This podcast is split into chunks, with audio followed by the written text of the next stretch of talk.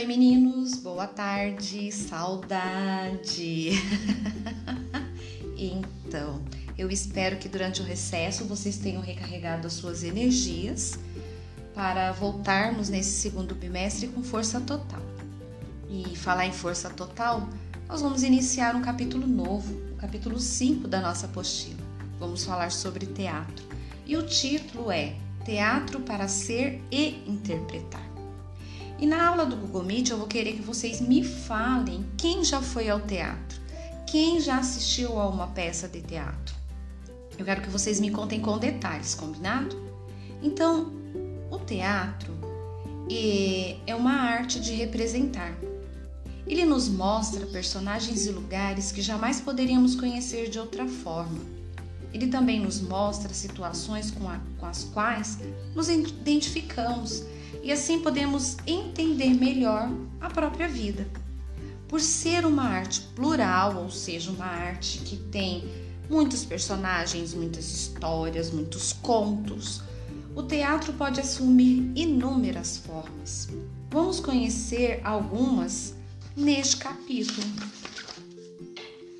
A imaginação, ela tem um lugar garantido na arte. Graças a Deus, a arte é isso é a expressão da nossa imaginação. E no teatro podemos ver várias pessoas, animais e até objetos. Usando a imaginação, podemos fazer de conta que vivemos em lugares e épocas diferentes. Olha só que legal, hein? O teatro que conhecemos tem suas raízes na Grécia. Os gregos, inspirado em sua mitologia, trouxeram deuses e heróis para o palco. E falando nisso, eu vou deixar um link de um vídeo lá no, na plataforma, um vídeo do YouTube, para vocês é, é, assistirem, que fala um pouquinho mais sobre o surgimento do teatro, tá? Então, no início, as encenações tinham propósitos religiosos, como tudo na arte, né? Nós já falamos sobre isso. Depois, os gregos criaram dois gêneros teatrais, a tragédia e a comédia.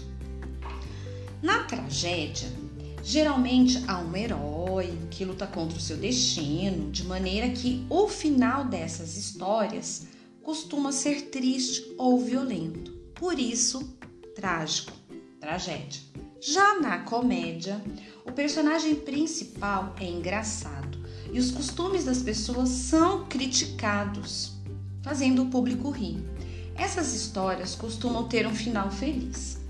Na Grécia Antiga, as peças eram interpretadas ao ar livre, em lugares específicos, como as arenas, onde cabiam até 20 mil pessoas. Hoje, infelizmente, devido à pandemia, nós não estamos tendo acesso ao teatro, né? Mas se Deus quiser, logo logo nós vamos ter esse acesso, esse acesso, vamos retornar a isso. E o teatro é uma coisa muito pessoal, né? Ela não é igual a novela que a gente está vendo o personagem lá naquela telinha da televisão. O teatro não, é uma coisa assim de presencial mesmo, que a gente está vendo, é próximo. É bem gostoso de assistir uma peça de teatro. Então, como nas arenas gregas as pessoas ficavam muito longe dos atores, que hoje isso já é, é mais está mais acessível, as máscaras tinham como função, tinham uma função muito importante. Elas eram bem maiores do que o rosto dos atores e tinham traços bem expressivos, para que o público pudesse enxergá-las e entender o que estava sendo encenado. Além de conferir uma expressão facial ao personagem, as máscaras tinham a função de amplificar a voz do ator para que ele pudesse ser ouvido por todos os espectadores. Para serem vistos, os atores usavam botas com salto, que os faziam parecer mais altos. O uso da máscara percorreu a história e ainda é um recurso utilizado por companhias de teatro de várias partes do mundo. Ao utilizá-la, o ator precisa desenvolver amplamente sua linguagem corporal para compensar a expressão fixa do rosto a fim de intensificar as características propostas pela máscara. Então, olha só que interessante, né? é, na Grécia antiga, como o, o, palco ele ficava longe, né? As pessoas ficavam muito distante dos atores do teatro, eles precisavam desses recursos para melhorar a sua performance em palco. Hoje a, o, a plateia fica um pouco mais próxima né, do, dos atores, mas nem por isso eles deixam de usar esses adereços. É uma maquiagem mais carregada, as máscaras também continuam sendo utilizadas. Existe aquela troca de roupa, né, para cada personagem, para cada momento do, para cada ato, né, que o, o, teatro ele é dividido por os momentos do teatro, ele, eles são divididos por atos, é chamado atos. Então, primeiro ato, segundo ato. Então, são as partes das encenações. Então, e, e, o teatro ele é muito enriquecedor por isso, porque a gente sempre fica naquela expectativa do próximo ato. O que, que vai acontecer no próximo ato? Como vai ser a, a, a roupa que o ator vai usar? Quais são as falas? Se ele vai mudar a maquiagem, a peruca, porque eles usam peruca também, os adereços, né? Então, é, o teatro ele tem, ele tem essa função de mexer com a nossa imaginação. É muito legal por isso. Então, as máscaras, né, elas têm sido utilizadas há muito tempo, como eu já havia falado, desde a Grécia antiga.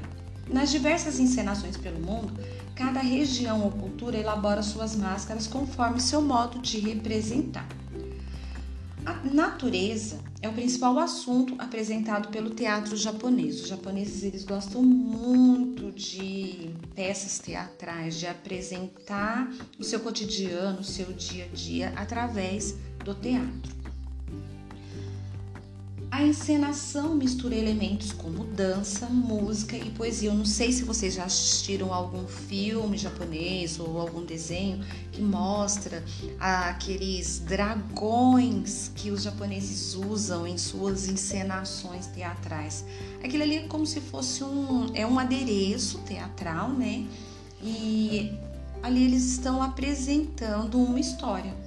Há representações sobre animais, reais ou imaginários, como os dragões, e elementos da natureza. Os atores contemporâneos encenam os papéis da mesma forma, mantendo essa tradição milenar. As máscaras geralmente são feitas de madeira. Nelas são utilizadas técnicas sofisticadas que fazem as expressões da máscara mudarem de acordo com a luz. É muito legal. Então, misturar a dança, música e poesia é muito comum nos países do Oriente. Na maioria das apresentações tailandesas, por exemplo, a forma de dançar e contar as histórias é baseada no Ramakin, versão tailandesa do poema épico hindu Ramayana. E a máscara, ela muda o diálogo entre os atores. Então, um conjunto de cantores fica responsável pela narrativa da peça. É geralmente feita em madeira ou barro e pintada com apliques de folhas de ouro ou joias falsas. Nas comunidades tradicionais, as máscaras costumam ser usadas para representar seres humanos, animais e seres míticos, tá? Igual os deuses gregos, seguindo a linguagem tradicional da comunidade ou da divindade representada. Muitas vezes, a comunidade escolhe ou nomeia o responsável pela fabricação das máscaras. Os materiais mais comuns para isso são madeira, marfim, bronze e